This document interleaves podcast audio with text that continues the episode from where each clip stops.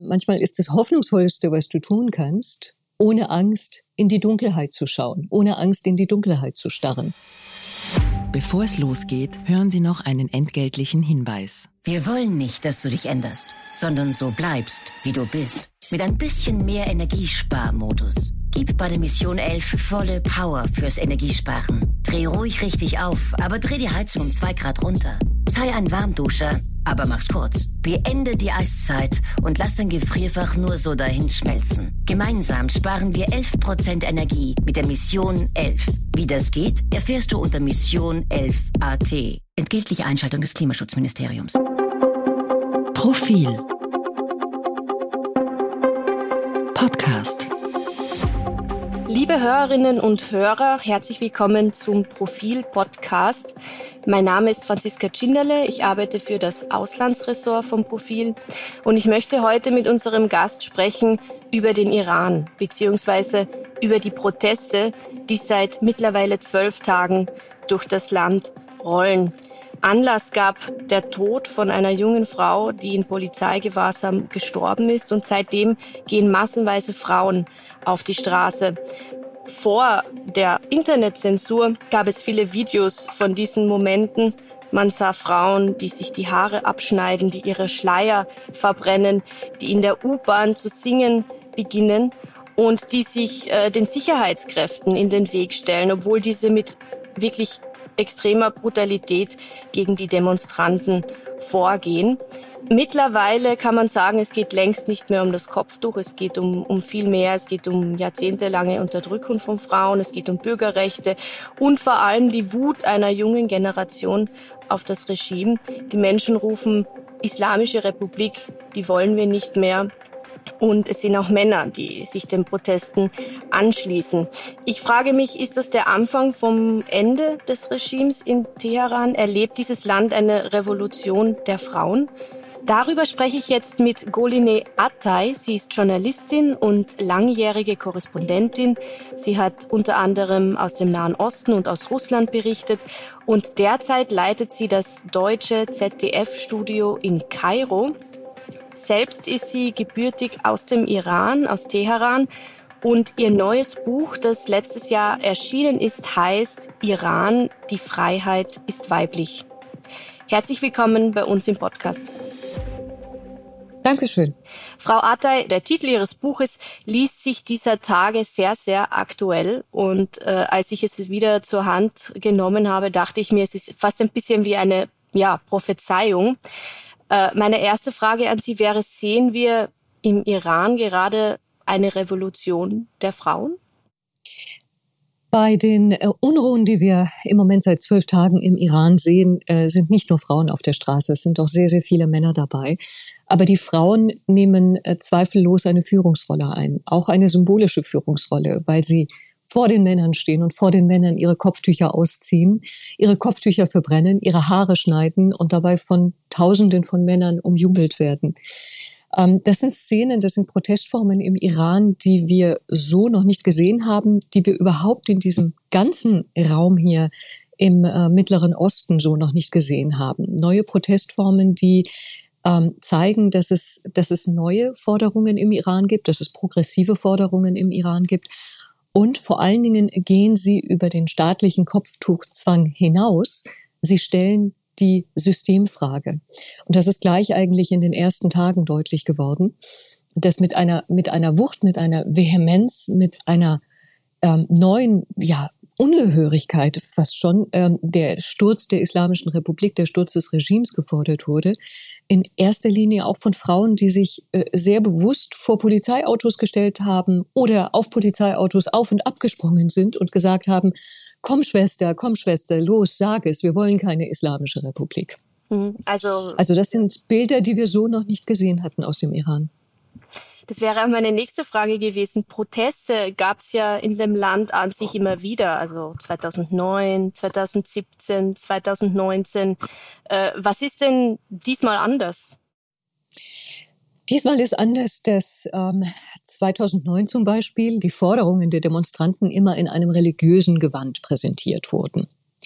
diese junge Generation, wie es eine der damaligen Studentenführerinnen festgestellt hat, diese junge Generation ist nicht bereit, Pfand zu zahlen an das Regime, indem sie die Forderungen in einem religiösen Gewand präsentiert. 2009 gingen die Demonstranten, Demonstrantinnen auf die Straße und sagten, ähm, Allahu Akbar, Gott ist groß. Ähm, das ist ein religiöser Ruf, aber der als Protestruf gedacht war. Sie haben den Namen des äh, Wahlka ihres, ihres favorisierten Wahlkandidaten gerufen, der zugleich ein religiöser Name ist. Ja Hussein, O Hussein. Ähm, also diese Forderungen, wo ist meine Stimme nach den Wahlfälschungen geblieben, die wurden in ein religiöses Gewand eingekleidet. Jetzt sehen wir ganz klar eine sehr klare, eine sehr direkte Sprache, die sich nicht mehr alter Slogans bedient, beziehungsweise alte Slogans abwandelt. Der Slogan Habt keine Angst, habt keine Angst, wir sind alle zusammen wurde umgewandelt in ein Habt Angst, also in Richtung der Sicherheitskräfte. Wir sind alle zusammen. Und ähm, insofern denke ich, dass jetzt der Protest eine neue Stufe erreicht hat. Er hat sich diesmal am staatlichen Hijabzwang entzündet. 2019 hatte er sich an der verheerenden wirtschaftlichen Lage und der Verarmung weiter Schichten entzündet. Ähm, diese Proteste werden weitergehen, auch wenn es jetzt vielleicht erst einmal ruhiger werden wird. Aber das, was wir jetzt erlebt haben, hat die Demonstrantinnen und Demonstranten so zusammengeschweißt, so viele neue Erfahrungen beschert, dass es sehr wahrscheinlich weitergehen wird. Jetzt ist das Internet leider ähm, zensuriert bzw. ausgesetzt. Ähm, wie wie können, können sich Frauen derzeit überhaupt vernetzen? Können sie Videos auf Instagram ins Netz stellen und vor allem können sie mit ausländischen Journalisten sprechen, zum Beispiel mit Ihnen? Ähm, also vereinzelt gibt es tatsächlich immer noch Videos und gibt es tatsächlich immer noch Botschaften. Es hat jetzt so eine große Welle gegeben von Instagram auf Twitter, weil viele gesagt haben, es ist viel einfacher, über Twitter ein paar Sätze zu schreiben, über die Proteste und über das, was passiert, als wenn wir irgendwelche Videos auf Instagram reinstellen. Ich habe aber gestern äh, gesehen, dass es immer noch ähm, sehr viele Botschaften gibt auf Instagram. Also sicherlich, der Kontakt ist immer noch möglich. Das, was jetzt passiert, ist aber eine ganz, ganz große Verhaftungswelle, die gerade stattfindet. Und zwar von Studenten, Studentinnen, von Anwälten, von Journalisten, von allen möglichen Aktivisten, darunter auch zwei Protagonistinnen meines Buches, die ähm, am Anfang dieser Protestwelle äh, gleich verhaftet worden sind. Insofern ist jetzt neben der Internetzensur äh, jetzt auch noch dieser, dieser Druck entstanden, dass ich jederzeit abgeholt werden kann, dass ich jederzeit im Gefängnis lande. Eine meiner Protagonistinnen aus dem Buch ähm, erzählt, äh, dass sie in einem völlig überfüllten Gefängnis gelandet ist, dass die Versorgung äh, nur noch rudimentär ist und dass unter den Demonstrantinnen eine ganz große Angst besteht davor, dass sich eine Szene wiederholt, die es bei vergangenen Protesten gegeben hat, nämlich dass äh, Gefangene gefoltert werden, dass Gefangene erschossen werden. Also diese Angst ist da. Trotzdem, und das finde ich so bewundernswert, ist, dass ähm, es immer noch unglaublich viele Solidaritätsbekundungen gibt äh, seitens äh, Kulturschaffender mit den Demonstrantinnen und Demonstranten, seitens ganz normaler Frauen, die sich ähm, jetzt zum Beispiel in Teheran plötzlich ohne Kopftuch zeigen. Das heißt, dieser zivile Ungehorsam, der ohnehin die letzten Jahre im Iran geprägt hat, besonders von Seiten der Frauen, ähm, der äh, lässt sich nur schwer wieder einfangen. Ich würde äh, Ihnen gerne eine Frage zum Buch auch stellen. Und zwar, Ihr Buch ist ja nicht nur eine Geschichte des Iran, sondern erzählt ja auch die Geschichte des Landes durch die Biografien und auch den Alltag von, von Frauen. Vielleicht eine sehr allgemeine Frage für jene, die das Land nicht gut kennen. Was erleben Frauen im Iran, beziehungsweise welcher Diskriminierung sind sie im Alltag äh, ausgesetzt? Ähm, der Iran ist, was die äh, rechtliche Diskriminierung von Frauen angeht, an einer der letzten Stellen weltweit ähm, in den internationalen Rankings. Am ehesten natürlich, was, den, was die staatlichen Bekleidungsvorschriften angeht. Das ist das, ähm, die direkteste Erfahrung von Diskriminierung. Und ähm, das sieht im Alltag so aus, dass wenn Sie als Frau am Lenkrad sitzen, am Steuer sitzen und äh, beim Fahren rutscht Ihnen das Kopftuch auf die Schulter, dann kann es sein, dass Ihr Auto geblitzt wird dann kann es sein, dass sie ein Schreiben bekommen, dass äh, sie eine Strafzahlung leisten müssen oder dass das Auto für mehrere Wochen konfisziert wird. Das ist ähm, mehreren meiner Bekannten passiert. Ähm, sie müssen sich als Frau im Iran äh, Freitagspredigten anhören von einem der ranghöchsten Geistlichen äh, in der Stadt Mashhad im Nordosten des Landes, der ganz offen zu Gewalt aufruft gegen sogenannte schlecht verschleierte Frauen.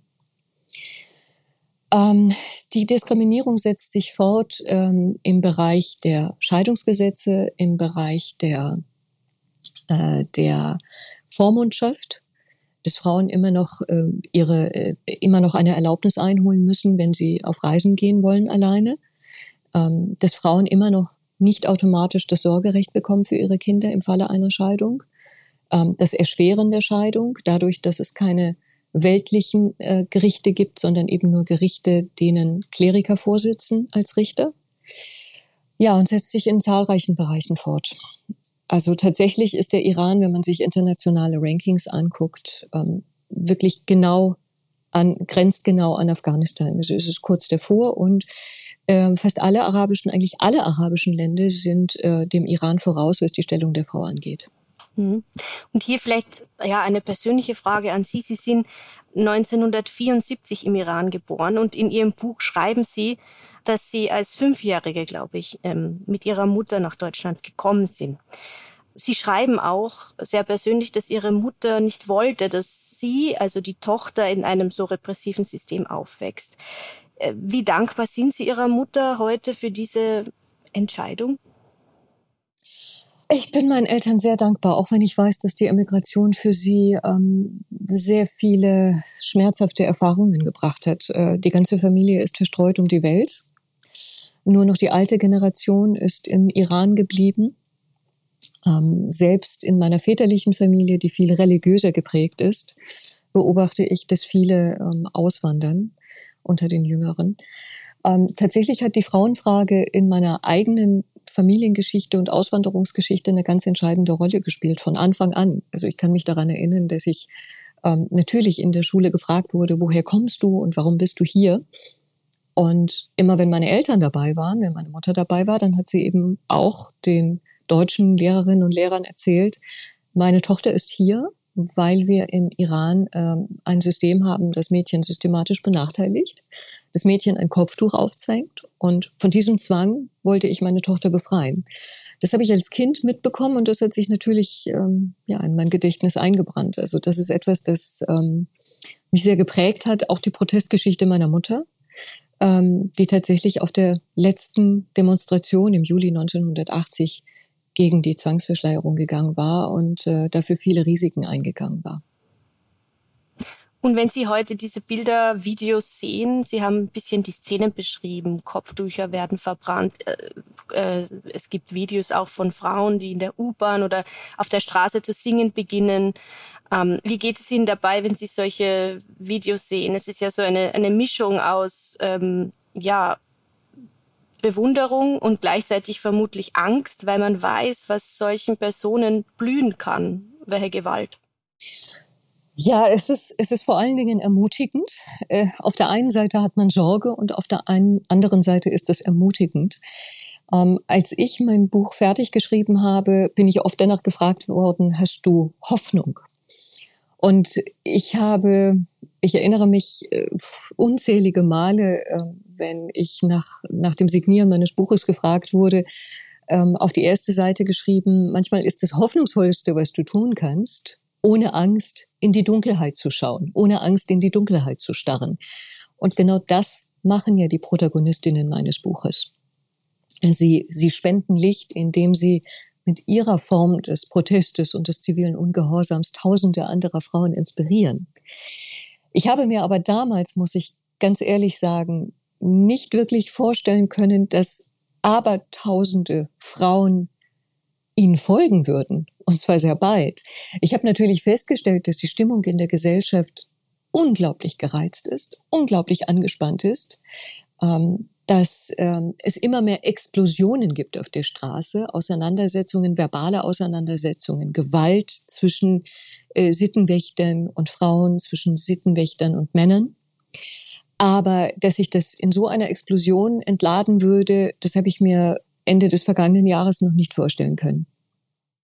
Sie haben es angesprochen, es, es, es ist eine Bewegung, die über verschiedenste soziale, aber auch ethnische Hintergründe hinweggeht. Die von den Sittenwächtern getötete Frau, die 22-Jährige, äh, war eine Kurdin. Spielt es in den Protesten in irgendeiner Weise eine Rolle?